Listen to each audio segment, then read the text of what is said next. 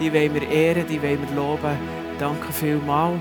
Einfach auch für das Anbetung nicht einfach ein paar Lieder singen ist, sondern dir begegnen, mit dir unterwegs sein. Und dafür ehre ich dich, lobe ich dich, darüber freue ich mich wirklich.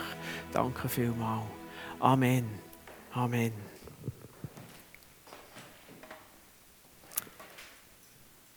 Freudefeier. Ich hoffe, ihr seid schon ein bisschen eingestimmt. Ich habe Freude an dem Bibelvers, den Doris gebracht hat. Wir müssen sagen, genau, wenn uns das klar ist, dann, ähm, ich wollte jetzt nicht sagen, dann können wir uns Predigt sparen, aber es geht mir ein Stück weit um das, bei dem, was ich heute mit euch möchte teilen möchte.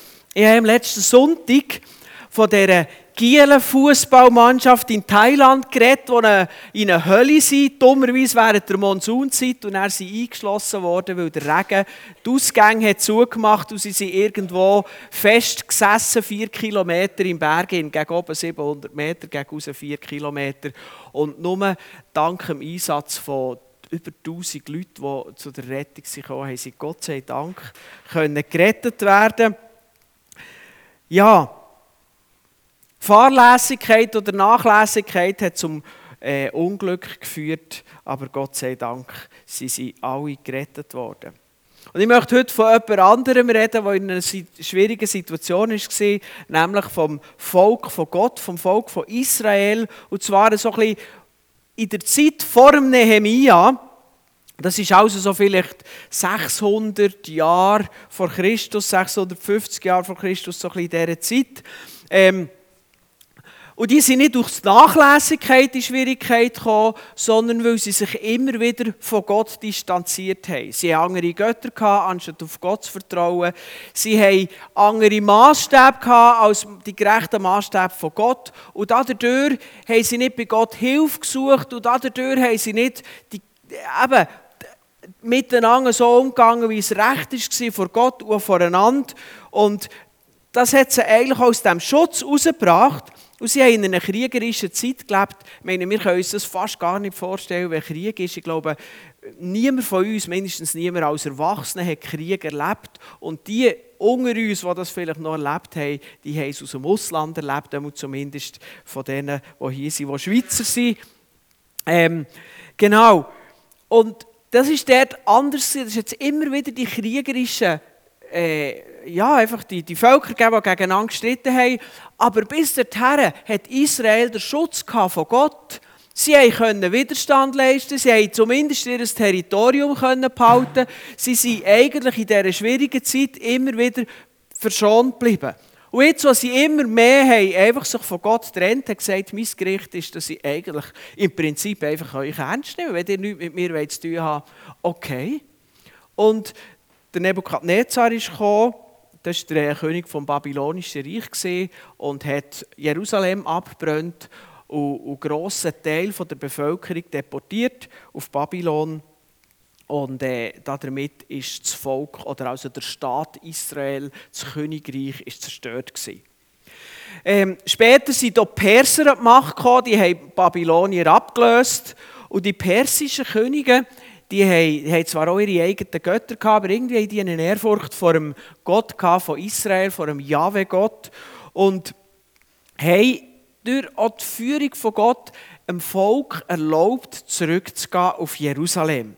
Und in mehreren Gruppen sind dann nachher immer wieder äh, Israeliten oder Juden zurück auf Jerusalem und sie haben den Tempel wieder eingerichtet und so weiter. Es ist eigentlich eine Zeit von Rückkehr, von Hoffnung gewesen. Aber inzwischen haben dort in diesem Land um Jerusalem auch andere Leute gewohnt und die haben nicht Freude an diesen rückkehrenden Juden und damit hat es wieder Krach gegeben.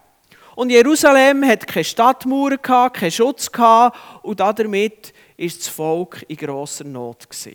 Not. Und das hat der Nehemia mitbekommen. Der Nehemia war schon ein Jude, aber er war in einem hohen Beamtenjob beim König von Persien. Aber er hat nachher der König von Persien gefragt, ob er nicht auf Jerusalem gehen könnte und dort die Stadtmauer wieder aufbauen und Ordnung ins Land bringen, dass das Volk geschützt wird. Und Gott hat ihm Gunst gegeben. Der König hat ihm nämlich nicht nur erlaubt zu gehen, sondern er hat ihm auch noch Soldaten äh, mitgeschickt, dass er Bewachung auf der Reise und hat ihm Schreiben mitgegeben, dass er aus den königlichen Wäldern auch noch Holz hat bekommen, um aufzubauen. Und Gott hat Nehemia wirklich Gnade gegeben. Er hat in der Rekordzeit von unglaublichen 52 Tagen die Stadtmauer wieder aufgebaut, Tor eingesetzt und damit ist das Volk, das in Jerusalem gelebt hat, geschützt gewesen. Ein Grund zum Feiern. Und die Leute, die sind da dadurch oder einfach grundsätzlich neu wieder offen gewesen, nach dem Stadtmauer aufbauen, von Gott zu hören. Das ist etwas, was mich gefreut hat, einfach das so zu sehen. Gott hat ihnen äußerlich Gnade gegeben. Und sie haben nicht nur gesagt, ja, dann nehmen wir das, cool, jetzt gehen wir weiter, sondern sie haben gesagt, der Gott, den wollen wir auch besser lernen kennen. Und der Nehemia und der Priester zu dieser Zeit, der hat Esra geheissen, die haben gesagt, okay, machen wir das, haben alle Leute eingeladen und nachher haben sie ihnen das Wort von Gott gelehrt und das möchte ich möchte ich lesen aus dem Jeremia 8, ähm, Verse 4 bis 8. Dort heißt es, und Esra, der Schriftgelehrte, stand auf einem Holzgerüst, das man für diesen Anlass errichtet hatte. Und neben ihm standen zu seiner Rechten Matitya und Shema und Anaya und Uriah und Schilkia und Maseja und zu seiner Linken Pedaya und Michael und Malkia und Chashum und Kashbadana, kann man fast nicht aussprechen, Secharia und Meschullam. Und Esra öffnete das Buch, also Bibel, vor den Augen des ganzen Volkes. Denn er stand höher als das ganze Volk. Und als er es öffnete, erhob sich das ganze Volk. Und Esra pries den Herrn, den großen Gott. Und das ganze Volk antwortete mit erhobenen Händen, Amen, Amen. Und sie verneigten sich mit dem Angesicht zur Erde, warfen sie sich nieder vor dem Herrn.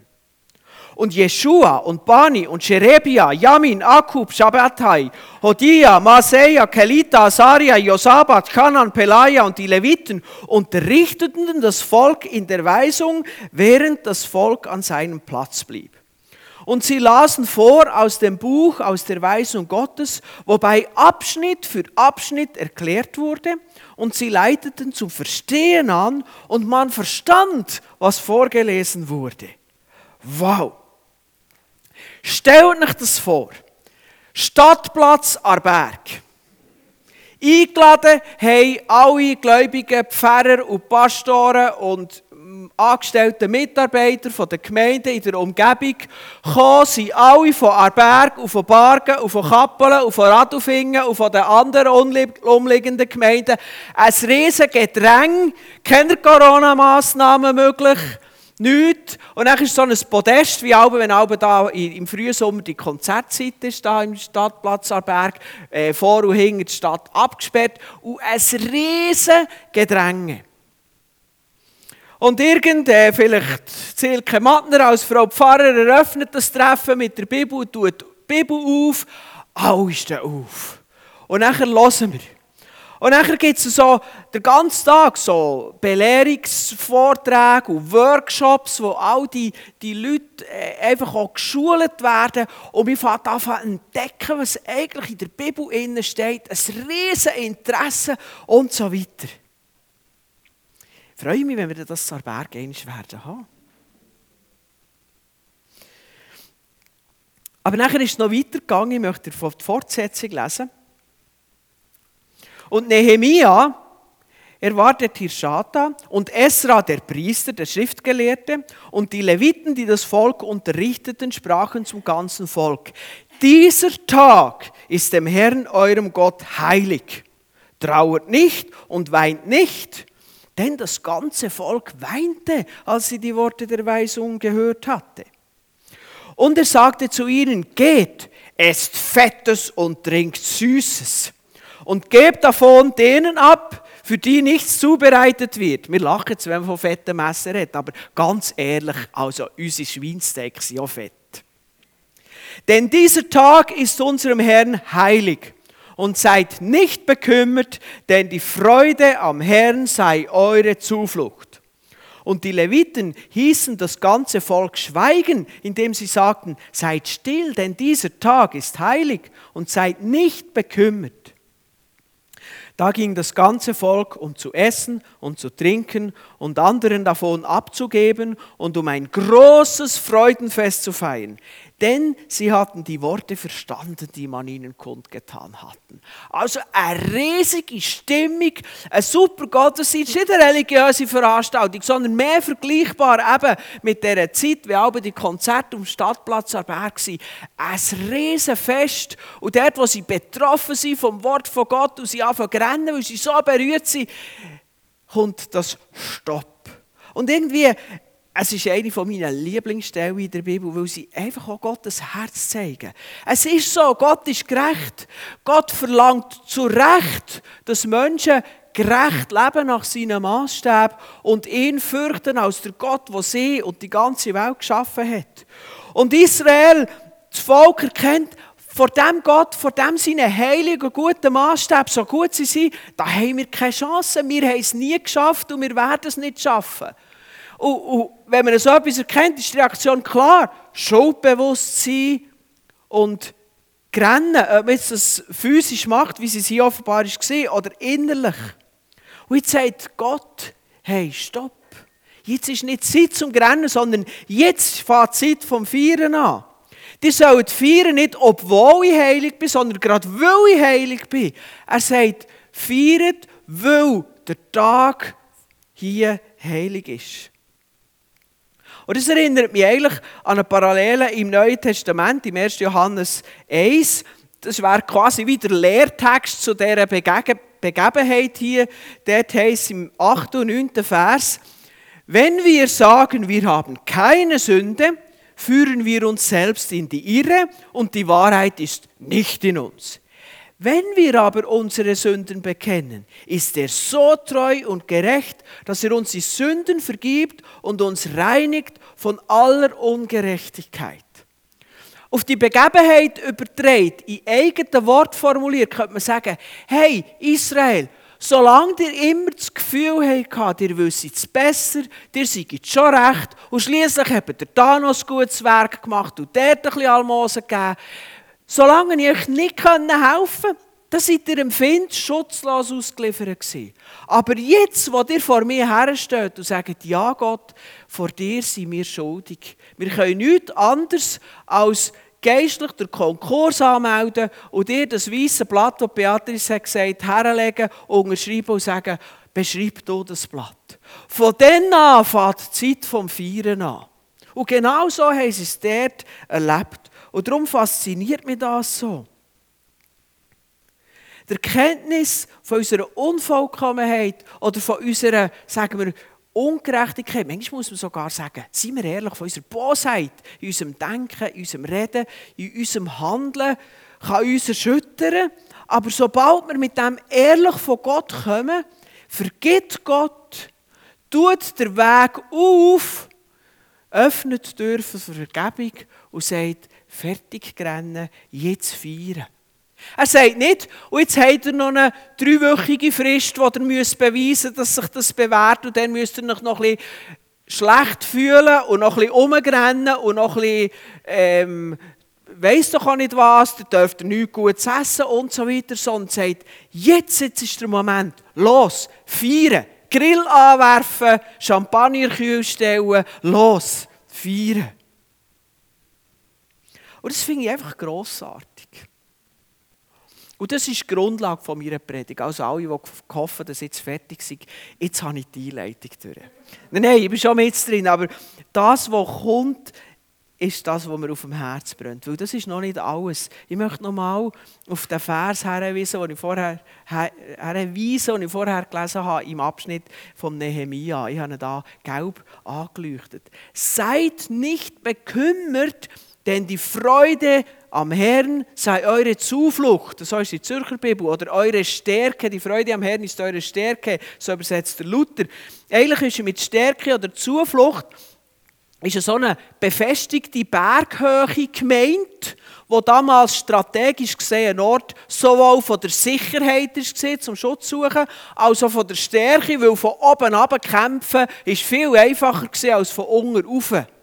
Und damit entspricht eigentlich beide Übersetzungen der, äh, entspricht dem Inhalt, der dort steht. Die Freude am Herr, die gibt uns Schutz und Kraft. Das ist der Ort, wo wir her müssen und der Ort, wo uns Kraft gibt. Wir haben eigentlich so eine falsche Meinung.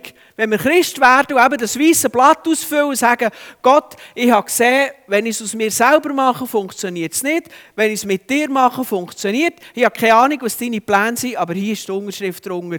Den Mut zu haben, dann haben wir manchmal das Gefühl, dann kommt Gott und sagt, jetzt musst du das, das hier darfst du nicht mehr. Und er läuft so. Aber Gott sagt dort etwas anderes. Gott sagt, Grill werfen, feiern.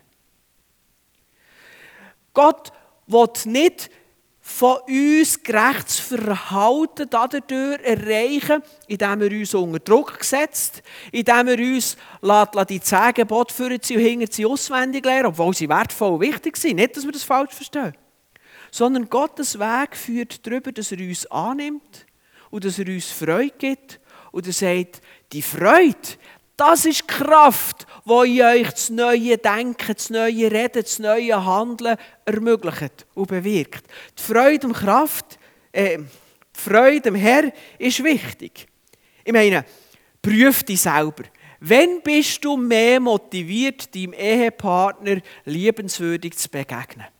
Denn wenn du total verliebt bist, oder dann, wenn er, er oder sie der Kappe gewaschen hat und gesagt hey, mit dir ist einfach auch nichts los, vergiss die halben Sachen, ich will wieder mal einen Liebesbeweis von dir sehen. Wenn bist du mehr motiviert? Oder wenn bist du mehr motiviert, der Arbeit das Beste zu geben? Dann, wenn der Chef kommt und sagt, hey, du bist so ein cooler Typ, mit dir zusammen zu arbeiten, Fakt, hier, Bar auf die Hange, grosse Gratti. Und die Lohnerhöhung, die du mir hast vorgeschlagen hast, wir haben sie noch bisschen höher gemacht, aber die wird ab nächsten Monat gelten. Bist du dann mehr motiviert? Oder dann, wenn er dich zusammenstaucht und sagt, du seist so richtig ein unsympathischer Mürk und du könntest endlich ein bisschen mehr leisten und sowieso. Und genau gleich bei Jesus. Unsere Aufgabe als Christen ist, Jesus nachzuahmen. Darum heißen wir ja Christen.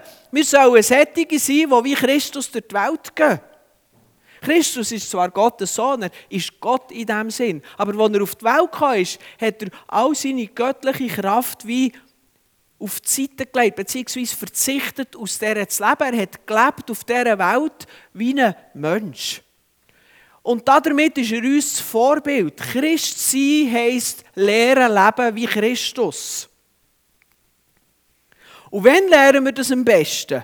Wenn der Glauben eine schwere Last ist und wir immer noch mehr Forderungen spüren und Gottes Zeigefinger erhoben ist oder wir Peitschen hören knallen.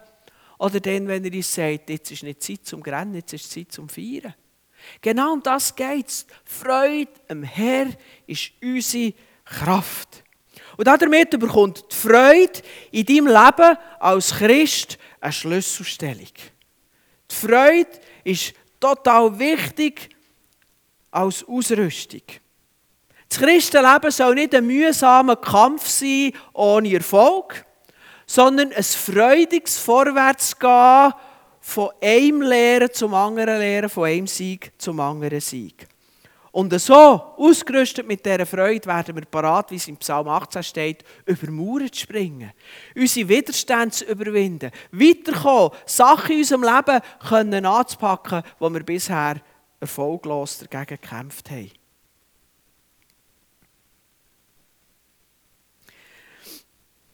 Wir erleben das auch hier in der Gemeinde. Beatrice und ich haben unsere Aufgabe als Gemeindeleiter gehört ja dazu, dass wir immer wieder Leute gewinnen für die Aufgaben. Wir leben davon, dass wir miteinander zusammen die Gemeinde bauen. Gott sagt, er werde die Gemeinde bauen, aber wenn immer er macht, macht er es mit Menschen. Und wenn wir Mitarbeiter gewinnen wollen, dann wollen wir Leute nicht unter Druck setzen und bedrängen, das zu machen, sondern wir wollen Leute, die das mit Freude machen. Eben, wir haben zum Beispiel darüber geredet, dass wir im Kigo Mitarbeiter brauchen. Kigo mitschaffen ist eine Herausforderung. Alle, die dort arbeiten, die machen einen grossartigen Dienst. Und auf der anderen Seite ist es eine riesige Chance. Was weißt du, was aus diesen Kindern Gott eins wird machen, die heute gelehrt werden, der eine der Villa Fibaki. Und wir haben manchmal das Gefühl, der eine tut einfach jemand zu ihnen schauen und sie hüten. Nein, die werden vorbereitet. Und vielleicht steht eines, eines von diesen Mädchen oder Gielen auf dem Stadtplatz hin, zu Berg vor tausend Leuten und redet über die Größe von Gott. Und die, die Mitarbeiter haben sie dürfen jetzt lernen. Und darum ist es wichtig, dass die Leute dorthin nicht mit Griesgram den Kindern oder Glauben verleiden, sondern dass sie aus der Freude Herrn diesen Dienst tun. Wenn ich jemandem darf eine Aufgabe übergeben dann bin ich immer zuerst mal froh, weil es ist eine Erleichterung, wenn ich weiss, es schaut jemand, dass diese wichtige Aufgabe beleidigt ist. Aber richtig Freude habe ich dann, wenn ich spüre, der freut sich, den Dienst zu machen. Dann habe ich echt Freude. Weil ich glaube, wir müssen als Gemeinde lernen, dass die Freude am Herrn unsere Stärke ist. Ich glaube, wir müssen, wir müssen lernen, dass die Leute um uns herum nicht müssen wissen dass wir die Regeln besser wissen. Dass wir wissen, was sie falsch machen, was sie machen sollten. Sondern die Leute um uns herum, die sollten merken, dass unsere Freude einfach eine Dimension tiefer geht, als das, was sie erleben. Und der Paulus der geht so weit, dass er zu den Philipper im Philipper 4,4 das einfach gerade als Befehl durchgibt. Freut euch im Herrn alle Zeit. Nochmals will ich sagen, freut euch. Kann man das, Freude befehlen? Also, der Paulus immerhin macht es. Gut, der Paulus war sowieso ein bisschen speziell, aber kann man das fordern? Und ich denke, natürlich kann man nicht unsere Gefühle fordern. Das merkst du selber, wenn du dich schlecht fühlst. Man kann das, ja, wir können es mit chemischen Substanzen, aber das ist vielleicht nicht der Weg, den wir wählen. Aber grundsätzlich kann man Gefühle nicht auf Kommando verändern. Aber man kann eine neue Perspektive einnehmen. Und das ist eigentlich der Punkt, wo ich mit der Predigt heute möchte hergehen. Dass wir lernen, eine Perspektive auf unser Leben anzuwenden, die uns Gelegenheit gibt, aus der Freude herauszuleben. Also wenn die Predigt heute in dir bewirkt, dass du der Glauben und Gott und seine Liebe zu dir in dieser neuen Perspektive siehst, dass es in dir mehr Freude auslöst und dadurch du auch mit neuer Kraft ausgerüstet bist für dein Leben als Christ, dann habe ich Freude, weil dann habe ich das Ziel meiner Predigt erreicht. Wisst ihr, eigentlich, theologisch gesehen, die Predigt heute, die erklärt einem Menschen einfach, wie man Christ wird. Wenn wir, solange wir vor Gott herstellen, sagen, ich bin schon recht, haben wir keine Chance und dann kann er uns nicht helfen. Sobald wir aber unsere Sünden bekennen, und da geht es nicht darum, dass wir jedes Fehler in einer langen Liste, ich weiß nicht, wie lang sie bei euch wäre, bei mir wäre sie ziemlich lang, könnt ausfüllen. Wir erinnern uns ja nicht einmal an alle Blödsinn, die wir gemacht haben, sondern es geht um die grundsätzliche Haltung von Offenheit Gott gegenüber. Das ist eigentlich einfach der Weg von Christus. Viel mehr habe ich euch theologisch heute Morgen nicht gebracht. Und natürlich, wenn jemand hier innen ist und das noch nicht erlebt hat, herzliche Einladung, zu Christus zu kommen und ihm das weiße Blatt abgeben mit deiner Unterschrift, wo du daraus sagst, ich habe gemerkt, mein Leben ist getrennt von dir, ich habe Schuld, aber hier von heute an mit dir. Und Gott wird dir vergeben und Gott wird dein Blatt beschreiben, nicht mit 1720 Regeln, die du nicht einhalten kannst und mit Strafandrohung, sondern er wird dir sagen, feiern. Und er wird mit dir in der Freude durch ein Leben gehen, das spannend ist.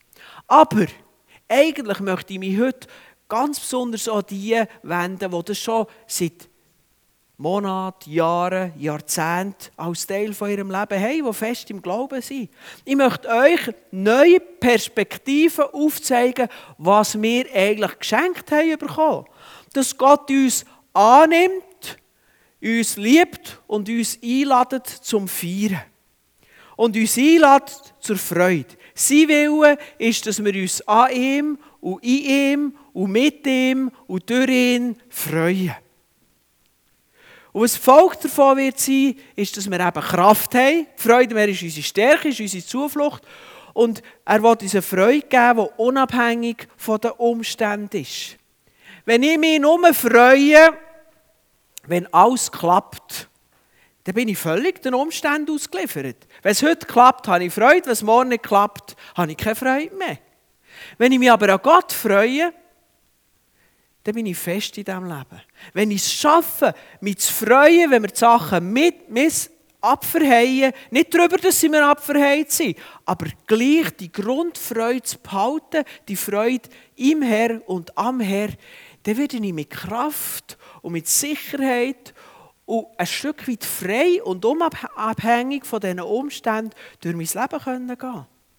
Ich staune ab Leuten, die, äh, sagen wir jetzt, wie sagt man denn, in der dritten Generation sind, die alt sind und vielleicht Beschwerden vom Alter äh, in ihrem Leben kennen und haben, aber es schaffen, dass nicht die Bitterkeit ihr Alter bestimmt, die Leute jetzt leider auch, sondern die einfach eine Freude haben. Da ist einfach das Gefühl, dass in denen in ihrem Leben kann passieren was will, die freuen sich einfach. Und ich denke, das ist ein Teil eines Reifungsprozess, ein Teil eines Weg. Aber ich glaube, schon eine Grundhaltung, die wir einnehmen. Und das ist das, was der Vers, oder da hinter mir sieht, sagt. Freut euch. Die Aufforderung, uns zu freuen, uns unabhängig zu machen von den Umständen und voll auf Gott auszurichten und Freude zu haben. Und das wird in uns die Kraft freisetzen, dass wir verändert werden. Darum hat Feiern als Grundhaltung auch so einen, einen wichtigen Anteil. Und ich möchte, dass wir unabhängig, wie lange die ganzen Massnahmen noch sind mit Corona, dass wir uns freuen. Ich möchte, dass wir uns unabhängig, wie es in ihrer Arbeit läuft oder nicht läuft, uns freuen. Ich möchte, dass wir uns freuen, wenn sie in gewissen Beziehungen manchmal ein bisschen knarzet oder schwierig ist. Dass wir lernen, uns einfach im Herz freuen.